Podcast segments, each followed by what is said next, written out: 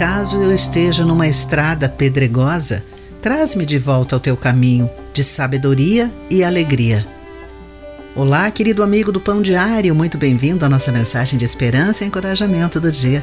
Hoje lerei o texto de Patrícia Rainbow com o título Da Sabedoria à Alegria. O telefone tocou e logo o atendi.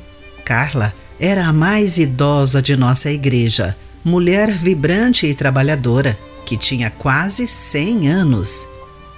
Dando os retoques finais em seu último livro, ela me fez algumas perguntas sobre a escrita para poder cruzar a linha final. Mas, como sempre, logo estava eu lhe fazendo perguntas sobre a vida, o trabalho, o amor e a família.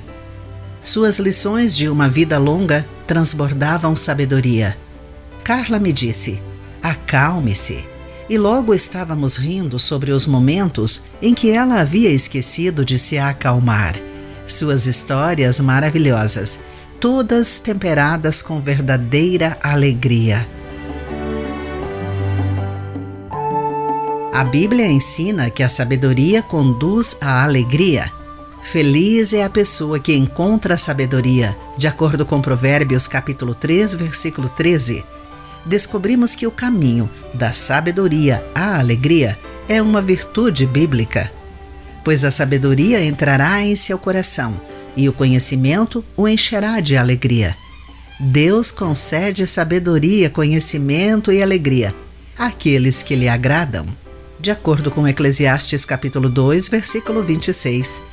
Lemos em Provérbios capítulo 3, versículo 17, que a sabedoria os guiará por estradas agradáveis.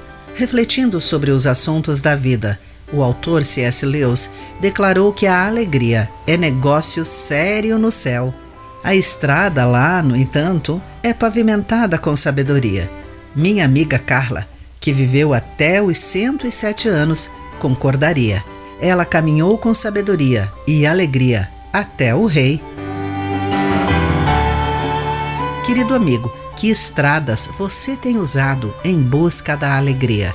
De que maneira a sabedoria conduz à alegria?